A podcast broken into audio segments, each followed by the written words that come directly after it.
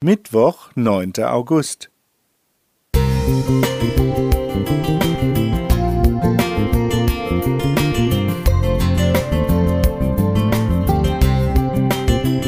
Ein kleiner Lichtblick für den Tag.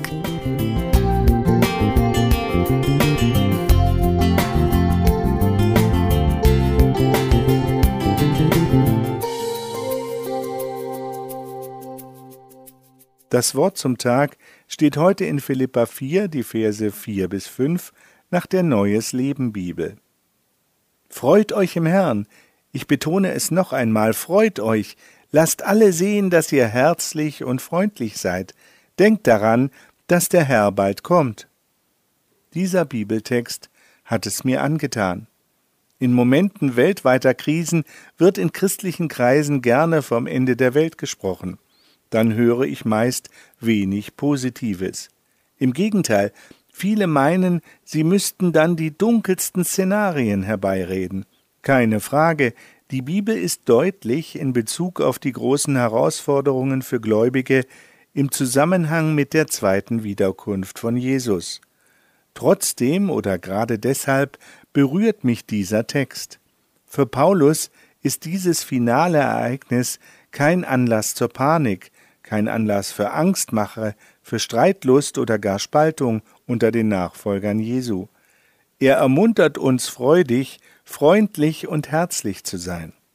Krisen haben das Potenzial, meinen Charakter und meine tatsächliche Einstellung zum Vorschein zu bringen. Dabei wird schnell klar, ob meine Freundlichkeit nur aufgesetzt ist, womöglich nur aufgrund eiserner Selbstbeherrschung zustande kam oder ob sie tatsächlich Teil meines Charakters ist und nicht abhängig von äußeren Umständen. Doch was ist nötig, damit wir uns auch in herausfordernden Situationen so verhalten können, wie Paulus es hier beschreibt? Ich denke, es ist wichtig, bereits in guten Zeiten seinen Charakter formen zu lassen. Wenn wir erst in der Krise beginnen, ist es oft schon zu spät.